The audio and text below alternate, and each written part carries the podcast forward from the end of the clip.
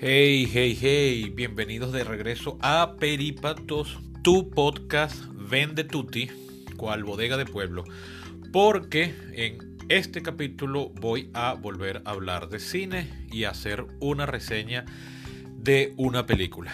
Y ustedes dirán, epa, ya va, ¿qué pasó? Si en el capítulo anterior, el número 45, Introducción a los problemas de Venezuela, dijiste que a partir de ahora ibas a hacer una serie de conversaciones con expertos en diferentes áreas para hablar sobre los problemas del país que planteaste en dicho capítulo. Y yo digo, sí, es cierto, lo planteé, pero primero que nada, eso no tiene que ser seguido. O sea, no tiene que venir a juro ese capítulo seguido de este. La ventaja de un podcast, que esto no es radio en vivo, es que uno puede oírlos en el orden que les dé la gana. Pero el verdadero eh, motivo de fondo, si bien ese no deja de ser válido, es que no he podido todavía garantizar a nadie que me eh, acceda a participar en la conversación. O sea, estoy hablando con dos personas para hacerlo, pero, ah, sí, cómo no, buenísimo, vamos a echarle bola. Y luego me dejan en azul, o ni siquiera eso, y no he vuelto a saber de ellos.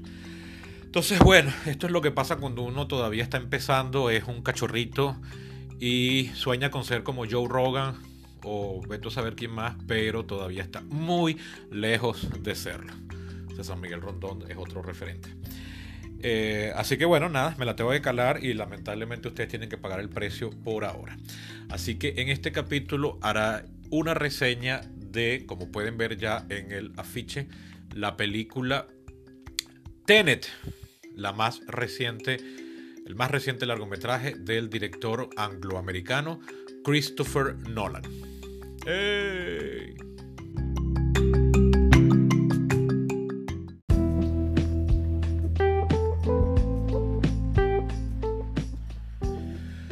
Ahora bien, ¿por qué hacer una reseña de esta película en particular, que es una película de 2020 que no pudo ser estrenada en salas a, nivel global con todos los bombos y platillos que una película de Christopher Nolan se merece, como ha sido desde el año 2005?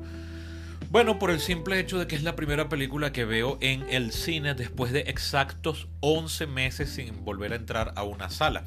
La última vez que fui a ver una película fue el jueves 12 de marzo de 2020, una película que importó a Venezuela mi amigo y colega crítico y eh, espero también un día decir colega eh, cineasta Edgar Roca con su nueva empresa, la misma empresa con la que trajo la ganadora del Oscar Parásitos. Ese día 12 vimos su, la, la, más reciente película que él trajo, que era Retrato de una Dama en Llamas, película que estuvo nominada al Oscar como Mejor Película Internacional. Y al día siguiente empezó la pandemia, cerraron las salas de cine hasta ahorita eh, la última semana de enero de este año. Yo no me había atrevido, o primera de febrero, ahorita no recuerdo. A mí me daba bastante miedo ir a una sala de cine, lo confieso, yo me he cuidado bastante bien en esta pandemia. Hasta ahora, si me enfermé, como les decía en el capítulo con, con Guillermo hace dos semanas, pues he sido asintomático y no se lo he pegado a nadie a menos que todos los demás hayan sido asintomáticos. Como eso es improbable, entonces asumo que no me he contagiado. Y retando el destino, agarro y voy y me, meto en una sala de cine, pero afortunadamente éramos solamente 12 personas. Fui el sábado 13, eh, empezando el carnaval. Bueno, técnicamente el carnaval empieza el, el domingo, pero X. Y éramos muy pocas personas, estaba en la fila E, no había absolutamente nadie adelante mío. En la fila de atrás mío había una pareja que no estaba exactamente atrás, estaban diagonal. Y luego las otras butacas ocupadas eran atrás, pegados a la pared que separa la sala de la sala de proyección. Y bueno, yo no me quité jamás el tapaboca. La pareja que estaba atrás no vi que se la quitara. Tampoco yo estuve dando vueltas a cada rato para chequear. Pero sí tengo que admitir que me sentí un poco tenso durante por lo menos el primer tercio de película, lo cual puede haber afectado mi capacidad de eh, apreciación de la misma. Lo cierto es que, bueno, me encantó volver a la sala de cine. Eh, ahora las entradas cuestan 3 dólares. No hay lunes popular por ahora porque solo están abriendo de miércoles a domingo. Me fui al Trasnocho Cultural aquí en Caracas, que es uno de mis complejos de cine favoritos, por el tipo de películas que traen y el tipo de pantallas que tiene. Y bueno, Christopher Nolan es un director que hay que ver siempre en salas de cine. Si, bien yo no he visto todas sus películas, me faltan por ver dos largometrajes. El primero que hizo con apenas 27, 28 años, llamado Following, del año 98. Y me falta por ver Insomnia, que es un remake suyo, su primera película de estudio, de una película, remake de una película eh, sueca, sueca o noruega, bueno, una película escandinava. No he visto ni la original ni el remake de Nolan. De resto sí he visto todo lo demás. Y bueno, Christopher Nolan es uno de esos directores que primero además de que es muy bueno y sabe dirigir muy bien, que hace sus películas pensando en que la gente las vea en pantalla grande. Y yo no podía traicionar dicho principio viéndola en la laptop como la ha visto prácticamente todo el mundo. Creo que conozco una única persona que tuvo el privilegio, la gran fortuna de poderla ver en pantalla grande, que es mi amigo Facundo, quien vive en New Zealand y la pudo ver en un cine, aunque creo que no la vio en IMAX bueno, Facundo tiene la fortuna de vivir en uno, de los pocos países que no entró en pandemia, o sea, no, el país tuvo muy pocos casos y entonces eh, la vida ha continuado casi como si no hubiese pasado nada. Y bueno, la fui a ver y ahora vengo a comentárselas. ¿Por qué? Porque me gusta hacer reseñas de las películas que están en salas de cine, películas que vi en salas de cine. Si recordarán los últimos capítulos de este podcast que estuvieron dedicados a reseñar películas, fueron las que vi en el cine a comienzos del año 2020, o sea, las que pude ver entre enero y febrero. De hecho, debía haber hecho un capítulo sobre el retrato de una dama en llamas y no lo hice. debería saldar esa deuda. Pues bien, Christopher eh, Tenet, la más reciente película, ya les dije, de Christopher Nolan, escrita también por él. Estuvo pensando la idea eh, durante 20 años, los conceptos, los principios, las tomas.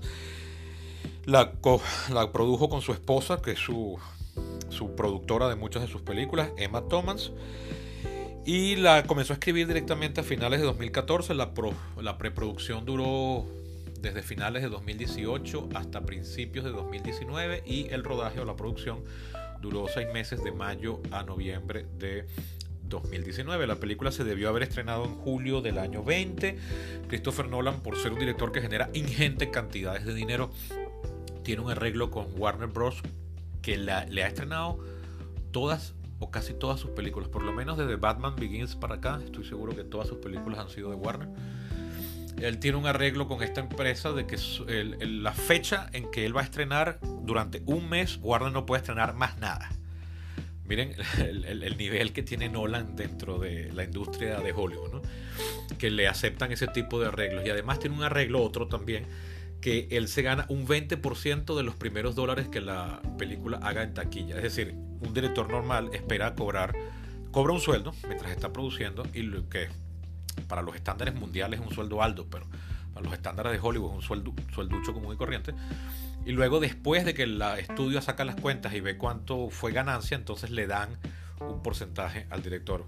Salvo cuando el director es muy arrecho, como Spielberg, Nolan, Tarantino, ese tipo de gente. Y en este caso, bueno, ya lo dije, Nolan tiene un arreglo en el que él se lleva el 20% de lo primero que la película recaude, así recaude poco. La película terminó recaudando 363 millones de dólares después de un presupuesto de 205 millones de dólares. De hecho, es la película de Nolan más costosa de todas las que ha hecho, posiblemente una de las películas más costosas de todos los tiempos sin ajustarlo a la inflación cuando consideramos los gastos en publicidad que se estiman que fueron que suben la cuenta hasta 300 o 350 millones de dólares. Eso nunca se puede saber del todo. Así que siempre son estimados así súper, súper gruesos. Por lo que muchos analistas consideraban que si la película no hacía 400 millones de dólares no iba a generar ganancias, sino que se considera pérdida. Así que en principio la película ha sido pérdida, pero no es culpa de la película, es culpa de la situación mundial. Nolan, a diferencia de otros directores, no se quiso esperar a que se pasara la pandemia, como hizo, por ejemplo, Denis Villeneuve con su, aunque esa decisión no es de él, esa decisión es corporativa, pero bueno, em, con su primera parte la adaptación de la novela Doom, que iba a estrenarse en diciembre del 20 y ahora fue pospuesta para el verano de este año o finales de este año, de este 2021. Y bueno, eso cubre la, digamos así, la ficha técnica, bueno, me falta por decir que la película la protagonizan John David Washington, que es uno, uno de los hijos de Denzel Washington, además de Robert Pattinson, tristemente célebre por la saga de películas Crepúsculo, lo cual le valió una mala reputación entre gente básica, entre la que me quiero contar, pero en realidad ha demostrado por sí mismo que es un buen actor que promete. De hecho, está por hacer de Batman en una nueva adaptación de Batman que se debería estrenar este año y creo que Warner la movió para el año 22. También actúa la actriz australiana Elizabeth De Vicky, espero estarlo pronunciando bien. Eh, la actriz india Dimple Rapadia, el actor inglés que está con Nolan desde 2005, Michael Caine, ya octogenario, y el genial y grandioso Kenneth Branagh, eh, Branagh en un papel de villano mafioso ruso que de verdad, en, mi opinión, es una de las mejores cosas que tiene la cinta. La fotografía corrió a cargo de Hoyte van Hoytema, que es el nuevo director de fotografía de las películas de Nolan desde el año 2014, desde Interstellar. Antes Nolan trabajó con el americano Willie Feister, quien le estuvo desde Memento hasta The Dark Knight Rises y luego se fue a dirigir películas. Él se, se reconvirtió, se reencauchó en director y ha hecho dos, dos, máximo tres cosas y no ha figurado más. De hecho, no sé qué estará haciendo con su vida. Eh, Hoyte Tema es un director de fotografía sueco, nacido en Holanda, criado en Holanda, pero residenciado en Suecia. Y ha trabajado con Nolan en Interstellar, en Dunkirk, donde me parece que hizo un trabajo fantástico. Y en esta nueva película Tenet. Es una película que estuvo filmada en eh, IMAX. Eh, Christopher Nolan, si ven uno de los documentales que les recomendé en uno de los últimos capítulos, el último capítulo del año 2020 de este podcast, eh, les recomendé una película documental llamada Side by Side, un documental del 2012 sobre el debate entre si seguir filmando películas sobre películas, valga la redundancia, películas de 35 milímetros, películas de celuloide en 35 milímetros o 70 milímetros o lo que sea, o si pasar a grabar películas en video. Y uno de los directores que más vehemente y apasionadamente defiende el formato fotoquímico de celuloide 35-70 milímetros es Christopher Nolan. Entonces, bueno, esta película fue filmada en, además en cinta IMAX, que es una cinta de gran formato, 70 milímetros, que corre de forma lateral, tecnicismo que no vienen al caso, pero que son cámaras súper pesadas, súper ruidosas y súper incómodas de utilizar. Y Hoyte tema se las pone al hombro y filma con ellas. Él mismo hace de camarógrafo, o ha hecho de camarógrafo, por lo menos en Dunkirk lo hizo. Se la tienen que poner a los carros, a los vehículos, y bueno, eso eh, es muy voluminosa, tapa la vista, alguien se puede matar manejando un carro con una cámara IMAX adelante para que vean el, el, compromiso de Nolan, quien además también es famoso por rechazar de forma igualmente vehemente los efectos especiales digitales, el llamado CGI, por las siglas en inglés de Computer Generated Images. Una posición que me parece un poco fanática, en mi opinión. Eh, David Fincher ha demostrado que uno puede hacer efectos CGI de muy buena calidad. Eh, que nadie se da cuenta que son CGI. Porque los que hace George Lucas, todo el mundo se da cuenta, que a mí me parecen también muy buenos. O los de Peter Jackson. Pero los de David Fincher, nadie sabe que está viendo un efecto computarizado. Entonces ahí eso, en mi opinión, le calla la boca el argumento de Nolan. Pero bueno, aquí él lo asume como una postura ideológica. Entonces se precia de que sus películas tienen efectos especiales prácticos. Como si las estuviese haciendo en los años 30 o algo así. Eh, pero de hecho, aún así, esta película, curiosamente, tiene la menor cantidad de efectos especiales de todas sus películas. Tiene apenas 208 efectos especiales. Y para que se den una idea, tomas de efectos especiales. O sea, un plano, una toma o un plano es entre un corte y otro corte. O sea, cuando ven que la cámara cambia de ángulo, ahí se acabó la toma. Eh, esta película solo tiene 208 tomas de efectos especiales. Si comparamos con The Dark Knight, o mejor dicho, la que le sigue es Dunkirk con 429. Después viene The Dark Knight Rises con 450. Después Inception, que es una película muy visual con 500. Y The Dark Knight, la del 2008, la segunda, con 650. O sea, que esta solo tenga 208. Es, es increíble porque la película es bastante, bastante compleja visualmente con... O sea, las escenas de efectos especiales, pues las escenas más con la acción más trepidante son las que se le quedan a uno grabados en la cabeza. Seguiré con la crítica en el siguiente segmento. Por ahora solo estoy haciendo la ficha. Eh, e, esto es, impresionante, de verdad, esta, estadística. Sin embargo, y aquí quiero cerrar este punto, a mí me parece que estas cosas, además de que son una postura ideológica necia, me parece que no, no, no pintan gran cosa a la hora de la apreciación final de lo que uno está viendo. Eh, si uno estuviese viendo estas películas en los años 80, uno se diría, wow, ¿cómo hicieron esa toma? Cuando uno ve ahora una película de Christopher Nolan y ven cómo un carro de repente da la vuelta que da cuando se estropea y, da, y lo, le disparan en una rueda y tal, uno se dice, wow, ¿cómo harán esa toma? Pero uno dice eso si uno sabe que Christopher Nolan es un director que se precia de no usar efectos digitales, que claro que los utiliza, los utiliza sobre todo para borrar cable, borrar arnés, grúa, ese tipo de cosas. ¿no? pero es lo mismo que ver una película de estas de Misión Imposible que hace Tom Cruise ahora, bueno, ahora desde el 96, hace 25 años. Pero me refiero a que Tom Cruise es famoso por hacer su, la mayoría, la mayor cantidad de, de las escenas de acción las hace él sin doble. Y si se tiene que salir en la, por la parte de afuera del edificio más alto del mundo para subirlo con sus manos, claro, agarrado de un arnés que luego borran con CGI, lo hace. Pero eso hoy en día no, no entusiasma tanto como podría entusiasmar antes, porque uno asume todo el tiempo que esos son efectos digitales. Uno ya está prejuzgado y siempre dice, ah, no, lo hicieron por computadora, ah, no, lo hicieron por computadora. Tan temprano como los años 90, cuando los efectos por computadora de verdad tenían muy, muy poca utilización y muy poca penetración. Yo recuerdo cuando yo estaba en el séptimo grado de bachillerato, que cursé entre el año 91 y 92, me acuerdo que en aquella época había una cuña de televisión de jabón Per Plus, creo que se llamaba.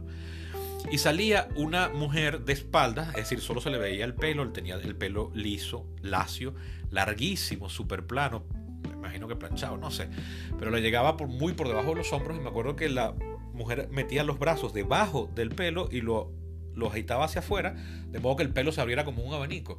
Y era una cuña muy impresionante, era para demostrar cómo este champú te ponía el pelo muy suave. Y yo me acuerdo, éramos unos pelados de 12 años, diciendo con mis compañeros, no, esos efectos los hicieron por computadora, cuando en realidad los efectos por computadora hasta esa época solo sabíamos de uno, Terminator, del año 91. No, no había llegado Jurassic Park ni todo lo que vendría después. Es decir, que ya desde mi generación, yo tengo 42 años para el momento de grabo esto, ya asumimos que muchas cosas son hechas por computadora. Entonces, ponernos que Tom Cruise arriesgue la vida agarrándose por fuera de un avión, claro, con el arnés, él lo borran por computadora, pero él de verdad está fuera del avión. De verdad hace la diferencia si estuviese grabándolo en un estudio con un chroma key, es decir, una pantalla azul o verde de fondo y unos grandes ventiladores y solamente construyen la plancha del avión y hacen el efecto y todo lo demás lo recrean por computadora. De verdad, el espectador promedio, o incluso uno que se sabe los truquitos porque es cinéfilo, enfermito y está averiguando todas esas cosas, de verdad uno nota la diferencia. Entonces yo digo, ah, qué ganas de encarecer estas películas con estos rodajes por todas partes del mundo. Además, esta película también se preció no solo el presupuesto, sino de que fue rodada en siete países. Fue una de las cosas que encareció la, producción. Fue rodada en los siguientes, en los siguientes países: Dinamarca, Estonia, India, eh, Italia, Noruega, Gran Bretaña y los Estados Unidos.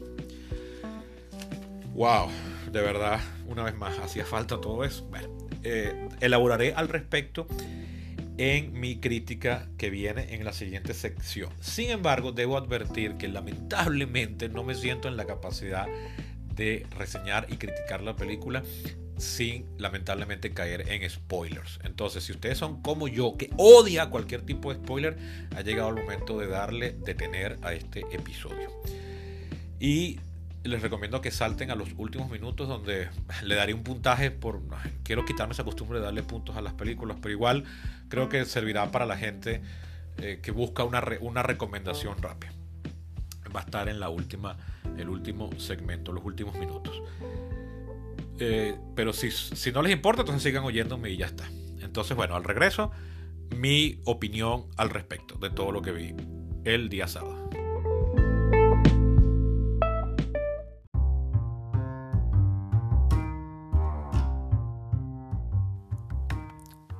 Antes de continuar, quiero hablarles de sushi, en concreto de Bocadillo Sushi, la marca de sushi a domicilio de Luis Juárez, suchero con décadas de experiencia en el ramo y con quien llevo trabajando desde 2016.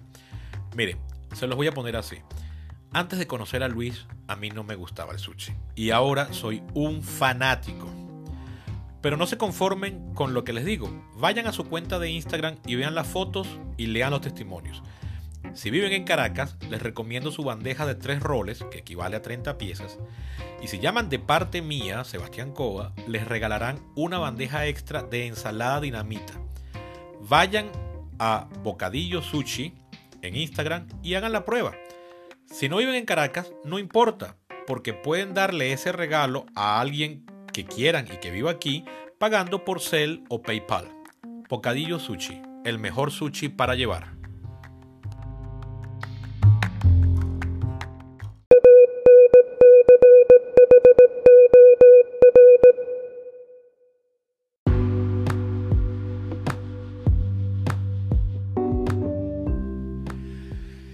Pues bien, la película, si alguien llegó a ver los trailers o leyó la reseña o, escuchó algún comentario, sabrá que la película trata, como muchas otras películas de Nolan, trata el tema del tiempo y de formas de narración diferentes. Pero la película en particular trata sobre time reversal, es decir, reversión del tiempo, siguiendo un concepto físico o de la termodinámica para ser más específico, es decir, un concepto físico-químico.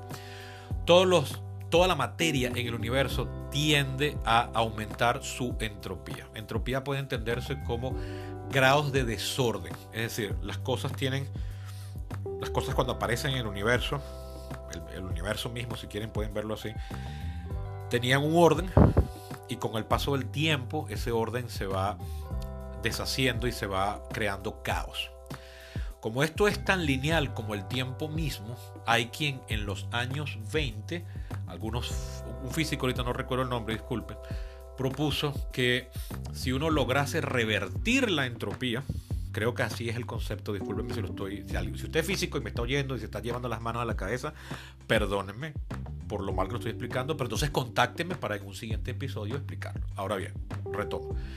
Si uno logra revertir la entropía, es decir, restablecer el orden que se perdió, uno podría entonces hacer que el tiempo eche para atrás.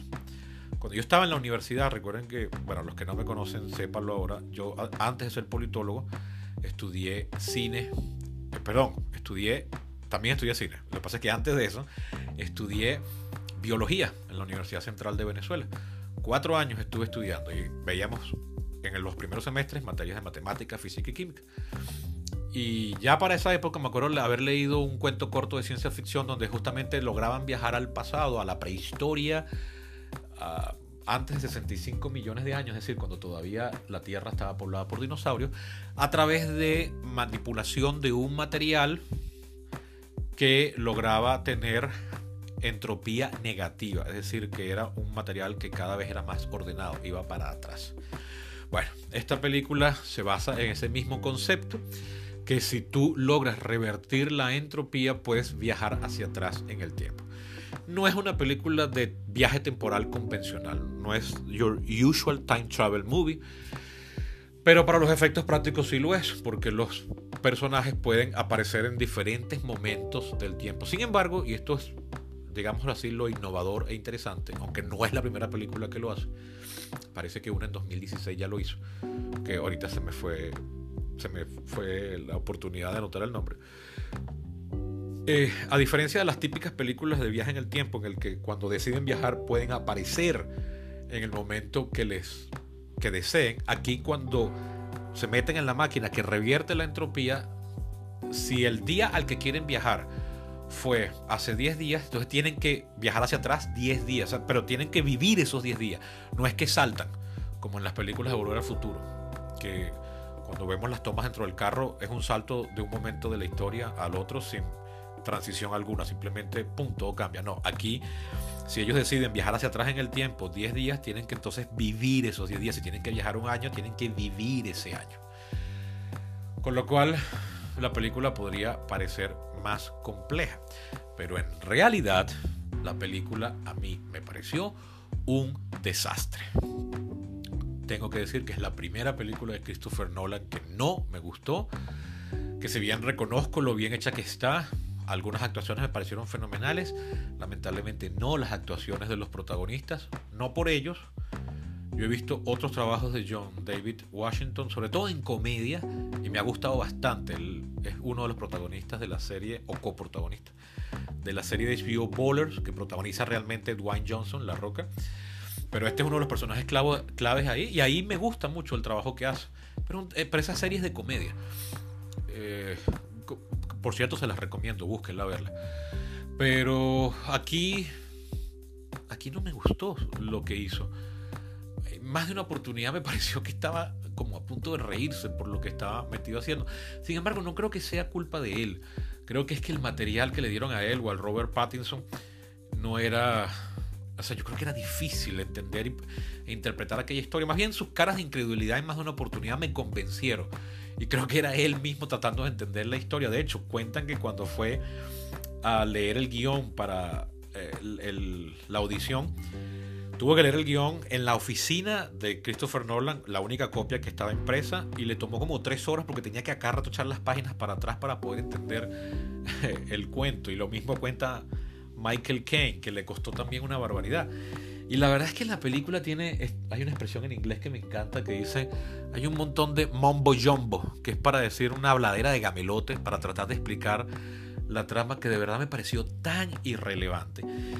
Pero no dejaba de tener, de, parecer interesante, pero lamentablemente no lo desarrollaban, no... Bueno, mentira, sí lo desarrollan, pero llegaba un punto en que no me interesaba, eso es lo crucial. O sea, la película no logró nunca que la trama me interesase, que llegara a descubrir por qué logran revertir la entropía para viajar hacia atrás en el tiempo.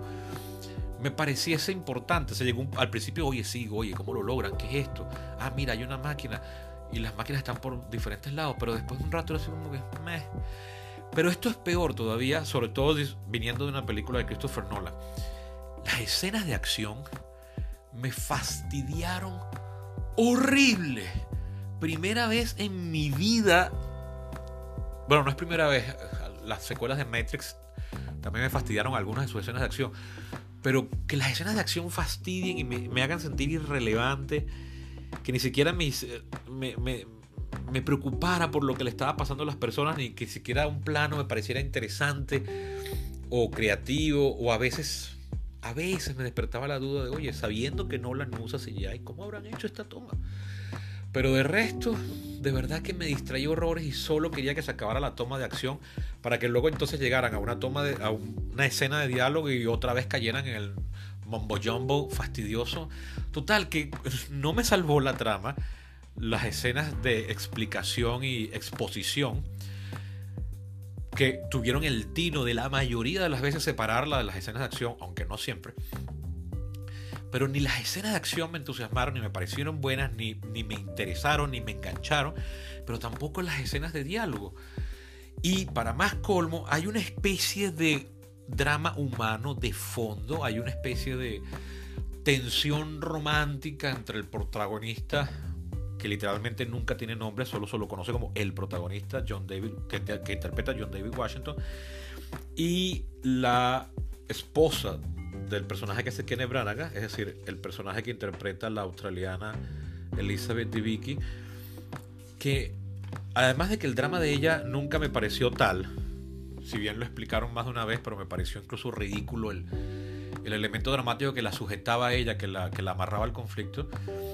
Pero después nunca compré porque nunca me pareció natural, nunca me pareció relevante toda la tensión pseudo amorosa que hay entre John David Washington y el, y el personaje de, de Ribiki. De verdad, o me pareció hasta forzado e innecesario completamente. Total, que esperaba que por lo menos visualmente la película fuese atractiva, pero el hecho incluso, y aquí viene otra opinión negativa, el hecho de que haya sido rodada en siete países diferentes a lo largo del mundo también me pareció enormemente innecesario porque no los ves, salvo unas escenas muy rápidas en Italia. Todas las demás escenas en, locaciones diferentes me parecieron que podrían haber sido filmadas en, el interior de Australia y daba absolutamente lo mismo. O sea, no había ningún paraje que tú dijeras, wow, sí, qué bien, no lo puedo creer, se fueron a filmar para allá. No. O sea, los aeropuertos podrían haber sido cualquier aeropuerto de Los Ángeles o yo qué sé, haberlos recreado en un estudio o haberlos hecho en miniatura. Algunas de las escenas de acción más ah, rocambolescas con, que involucran un avión también me pareció como innecesario, ganas de estar estrellando aviones por gusto. Y Nolan no utiliza ni modelos de escala ni CGI, es decir, reventó un avión de verdad.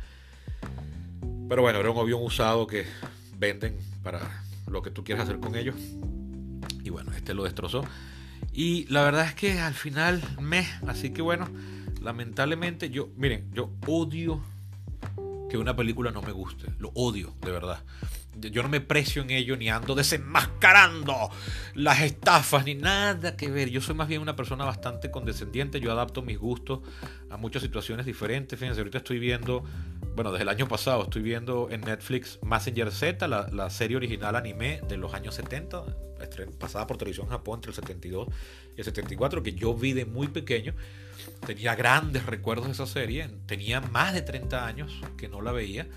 Y la estoy volviendo a ver. Voy, son 92 capítulos, se me ha hecho eterna. Voy por el, hoy vi casualmente el número 67. Y me doy cuenta que Messenger Z no es todo lo buena que yo la recordaba. Y que muchas otras cosas posteriores como Robotech o ni hablar de Evangelion son muy superiores. Pero yo me pongo en la tónica de una serie de televisión japonesa de los años 70 y cuando voy evaluando cada capítulo, porque yo veo un capítulo diario y luego paso a veces dos meses que no la veo, pero yo digo, bueno, ok, sí, toda la serie me podría parecer mala si la juzgo con mis criterios de hoy en día, pero no, tengo que juzgarla como si esto fuese 1972, las cosas que se veían en esa época y dentro de la de las de los límites que la serie impone. Y entonces, bueno, a veces un capítulo me parece muy bueno. Por cierto, el que vi hoy me pareció que es uno de los más fuertes que he visto. Y que le daría un 9 sobre 10 dentro de la escala de Messenger. Pero si la pongo dentro de las escalas de todas las series de televisión animadas que yo he visto, Messenger sería una porquería. O sea, está muy por debajo de cualquier otra cosa anterior y posterior que he visto. Pero pasándome el switch, poniéndome el contexto, me parece que tiene cosas buenas y rescatables. Es decir, yo me adapto a la película en vez de obligarla a que la película se adapte a mis gustos. Bueno, en este caso, wow, no, no lo logré. Y eso es todo lo que puedo decir de la película. No quiero extenderme más, ya más este capítulo está quedando eterno. Y eh, no debería dedicarle tanto a una película que no me gustó. Así que bueno, eh, en la siguiente sección me despediré y daré una puntuación para la gente que le gusta ponerle puntos a las cosas. Yo debería dejarlo aunque no me gustó y ya. Pero bueno, en la IMDB siempre le pongo puntos a las cosas, entonces bueno, me traigo eso por acá.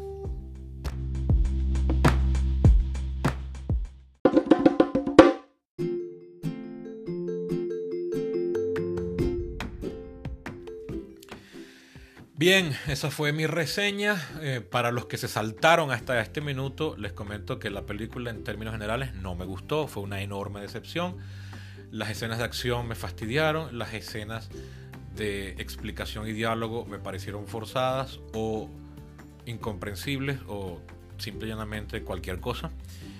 Y podría decir que esta es la primera película de Christopher Nolan, si bien me faltan dos por ver de él pero esta podría ser que es la primera película de Christopher Nolan que no me gustó. Si quieren que le dé algún puntaje, una costumbre que estoy tratando de quitarme, pero aún así reconozco que tiene cierta ayuda referencial rápida, pues le doy 5 sobre 10. Sí. Rescato lo bien hecha que está en términos de producto audiovisual elaborado. Uno ve los millones, pero la historia no me importó, no me enganchó no me hizo falta. Eh, espero no haberme contagiado de COVID por ir al cine. Si no, no se lo voy a perdonar nunca esta película. No me arrepiento de irla a ver haberla visto en el cine. Jamás me arrepentiría de eso. Pero, oye, de verdad pensaba que me iba a gustar mucho más. Pensé que iba a tener cosas rescatables. Y miren, eh, aguanté esto varios días. O sea, estoy grabando estos dos días después de haberlo visto porque quería esperar a que la película sentara en mi cabeza como si fuese polvo en una eh, ponchera llena de agua. No pasó, estuve leyendo sobre la producción, incluso me leí el resumen de la película en Wikipedia y nada. O sea, no descubrí nada nuevo o nada relevante ni importante. Es un gran me. Si a alguien le gustó, perfecto, que bien. maravilloso. A mí no me ofende que a alguien le guste lo que a mí no. Al revés, sí. me duele cuando a alguien no le gusta, incluso le molesta cuando algo que a mí sí me gustó. Pero en este caso no. Eh, salvo episodio 7 de Star Wars. Pero bueno, no. Eh, la cosa es que, bueno, miren, decepcionado completamente. Quizás en un futuro, en un año, la vuelvo a ver. Eh, en, yo que sé, en formato físico, de modo que pueda detenerla, echarla para atrás, pausarla, anotar cosas y diga, ah, mira, esto estuvo interesante. Pero la verdad es que no, o sea, ya, ya creo que sé cuáles fueron todos los truquitos, todos los indicios, todas las. Esto estuvo aquí, esto estuvo allá esto te lo anunciaron aquí, esto está anunciando tal cosa y la verdad es que mm, me, o sea, no he leído nada ni, ni he pensado nada después de haberla visto que me haga decir, ah, era eso. No, nada, nada que ver.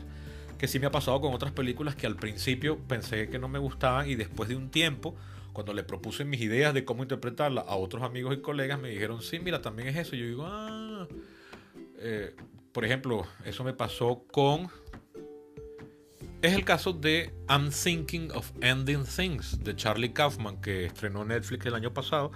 Es una película que la primera vez que la vi me quedé dormido. Después casi esperé como 10 días para volverla a ver porque de verdad me fastidiaba y cuando pensaba. Yo no, cuando yo por algún motivo dejo de ver una película en un punto, que por lo general es porque la empecé muy tarde y me quedé dormido o porque se fue la luz, algo así. Yo no las retomo desde el punto en que las dejé. No, yo las vuelvo a ver de cero. Entonces cuando pensaba en todo lo que había visto hasta ese punto, decía, oh, no, qué tedio. De verdad es una película que llegaba un momento quería que se acabara. Ese que es una película que en principio cuando terminé de ver no me gustó. Pero después, cuando pasaron los días, la pensé y la después de que la reseñé, la comenté con algunas personas, entre ellos con Nelson Acosta, eh, colega crítico, y me di cuenta que algunas cosas que yo había interpretado eran como las interpretó él también y que a todas luces es la, el verdadero trasfondo de la película. Entonces esas cosas me gustaron. No es una película que volvería a ver, incluso se las recomendaría con, con cuidado, con reservas. Pero en principio eh, tuvo algunas cosas, las revaloricé al tiempo de haberla visto. Con esta película no creo que pase.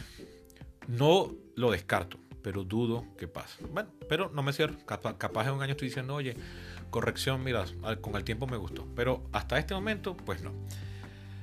Eso ha sido todo por hoy. Espero les haya gustado el capítulo. Les quedó eterno. Esto debió haber sido 10 minutos más corto.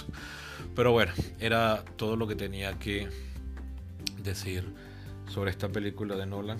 Que, bueno, se la debía al Señor porque me arriesgué siguiendo su causa sobre el arte cinematográfico. Eso ha sido todo. Eh, recuerden que pueden compartir este podcast y que pueden ser mecenas del proyecto apoyándome por Patreon. Vayan a patreon.com slash peripatos para apoyarnos con esto y volver a hacer videos de YouTube. Eh, hasta la próxima.